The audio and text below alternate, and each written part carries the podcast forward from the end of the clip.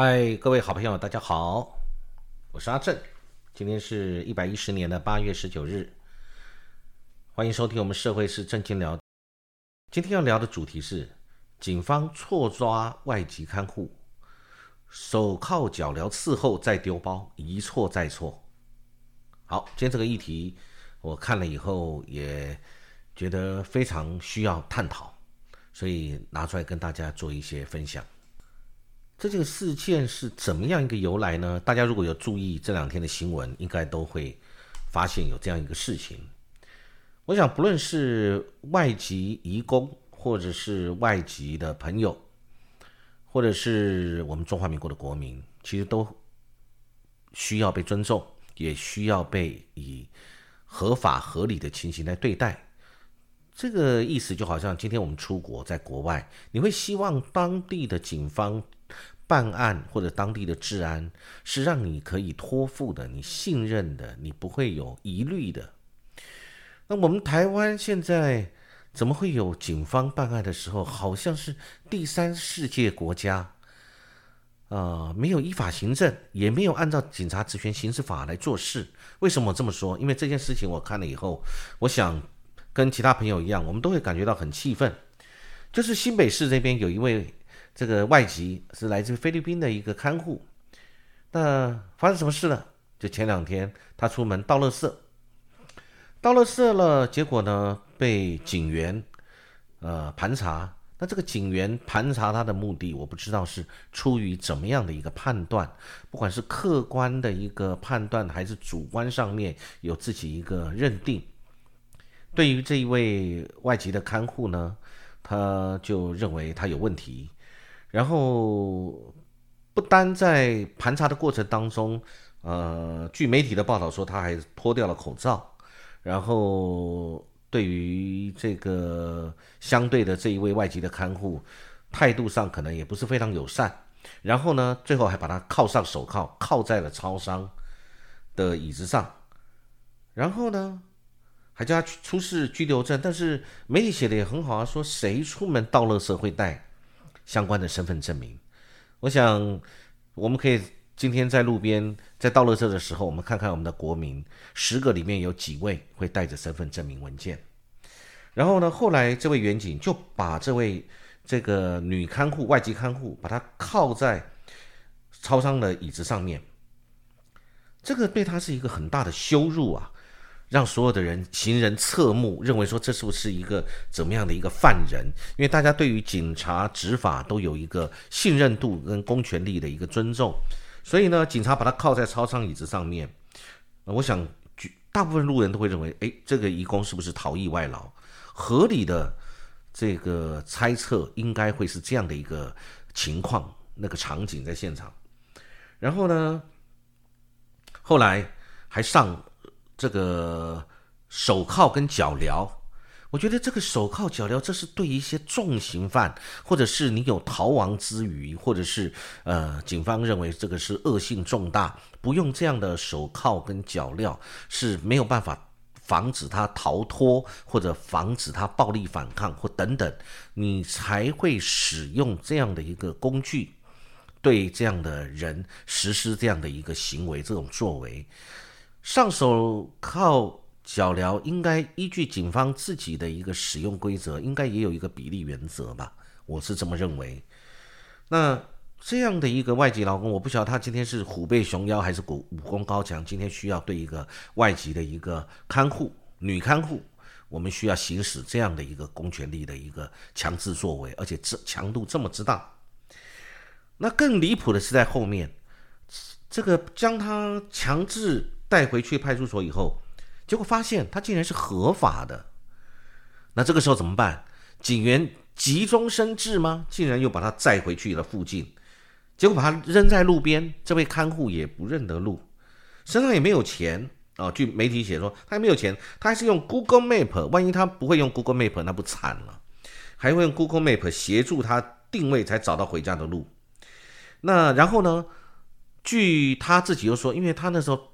倒垃圾，因为也家里还有老人家，所以他还怕说，万一这个家里有老人家有什么状况怎么办？因为他那时候想说踹到之后回去，他门没有锁，整个事情一路下来，那真是令人觉得很离谱。好，那我们也要知道，那警员在处置上这个作为，我们有什么证据显示他不合理？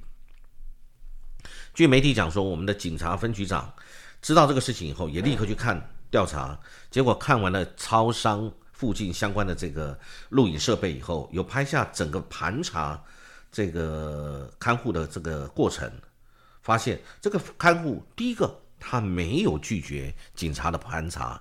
你如果警察有基于合理正当的理由或者怀疑他呃有什么合理的怀疑。一按照警察职权行使法，你当然可以对他做一些盘查，因为你有你的的经验跟智慧的累积。对于这种犯罪嫌疑人，或者是他可能有犯罪之余，或者是要维护治安等等正当的理由，你是可以去盘查他，你可以了解。那但是他也没有拒绝盘查，他也没有逃跑之余，那也没有认为可能会立即发生什么危险，造成他自己的危险，或者是警员或者其他第三人路人的危险。怎么会是用一个上手铐脚镣的方式？这个符合法律的这个规定或者警察职权行使法里面相关的规定吗？那所以这个警分局长就出来道歉了。好，那我们听听这个警员他是怎么说的。他对这件事情他的说法是：他说，因为这个这个三十八岁这位女义工呢，看到警察过来就把脸别过去，然后眼神飘忽。神色异常，啊，我觉得这位警员的判断真是异于常人啊！哈，那他趋前盘查，因为那他的解释说是因为语言不通产生争执，我想应该不会有什么好争执的吧？因为警察在执行公权力的时候，面对一个这个外劳外籍的看护，他是弱势的一方啊。我想他要跟你争执这个这个看护女看护要跟警察执行执法对他做盘查的时候来争执，我想应该很难吧。然后最后他说这个警员说是因为无法沟通才请求支援警车带回派出所去查验身份。如果按照你这个警员的讲法，如果你只是请求支援警车带回派出所去查验身份，那你为什么需要上手铐跟脚镣呢？这有没有妨碍人民的自由，或者甚至强制这样的相关的一个嫌疑呢？警察执法应该依法行政啊，还要注意到你的态度、跟你的尺度、你的比例原则啊，以及你适用的法条啊。这个又还没结束，他还有什么不妥的地方呢？这位警员，他。到了附近以后，他说：“因为行车不方便，那边是菜市场，所以呢，他就让那个女义工在距离本来他们家那边七百公尺的地方下车。哦，他没有恶意丢包。其实这个事情我听起来非常生气。我觉得这个不是恶意丢包。什么叫做恶意丢包？如果说你搞错了，其实你是不是应该对人家致歉？而且你今天是用这么强制羞辱的一种手段。”这个上了手铐跟戴着脚镣，你把一个人有没有当做一个一个守法的人？不论他是不是外籍的还是本国的，我认为其实我们警察人员我们在执法的时候，特别是对外籍的朋友，你应该更多耐心、更多友善，因为这会牵涉到我们国家在国外的名声跟国格，甚至会牵涉到以后我们不论是呃跟外国，我们签约相关的看护或者是义工的时候，我们有更多的一个人权的维护的记录，而不是人权破坏的记录，使得我们在国外的名声或者在所谓的这些看护外籍劳工的之间，对我们的国家有很多负面的批评，回去以后大肆的宣传，这对我们国家绝对不是好事情。这位警察朋友，他可能没有想到，他今天在做这个事情的时候，他伤害的不是自己的名誉，也不单只有警界的名誉，还伤害了我们国家的名誉，我们国家在国际之间的一个名声。我们有这样的事情，其实已经不是第一次了。今年以来，在我们讨论的这个相关的分享里面也谈过，其实还有很多其他的远景在执法时候的误失。或者是呃，这个违反相关的法律，造成人民不管是权益或者他的呃身体受到，或者是精神受到伤害。因为警察是强势的一方，我们在执法的时候必须非常的谨慎。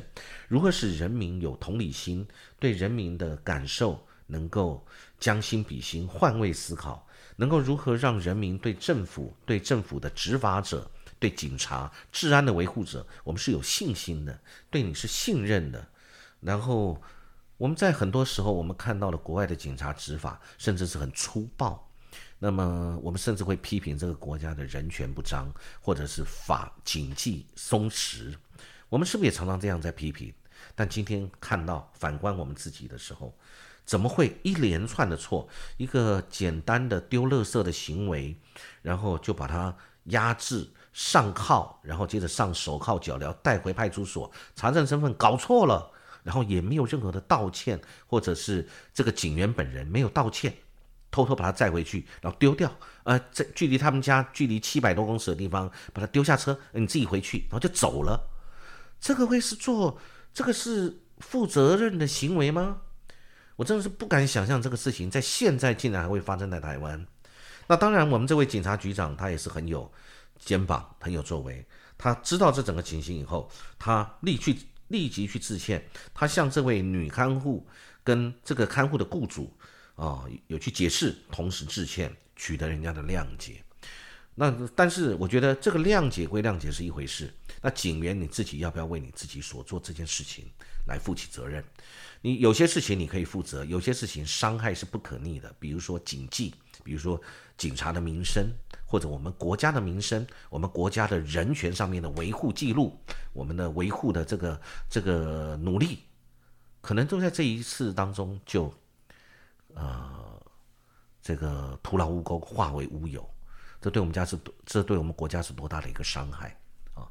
所以我希望这个事情，我们的呃警察同仁跟我们执法的同仁，可以可以再一次的去注意自己的警情教育，我们对于法治观念的一个宣导，以及对于尤其特别是外籍的朋友。处于弱势的一方，我们应该给他更多的耐心，而且更多的关怀，不要把所有的人都当是逃逸外劳、逃逸移工。当然，这个事情，逃逸外劳、逃逸的移工的确存在，但是我们有应警察应该有这样的经验跟智慧，能够去判断，而不是什么眼神闪烁不看你盘查他，然后把他上铐。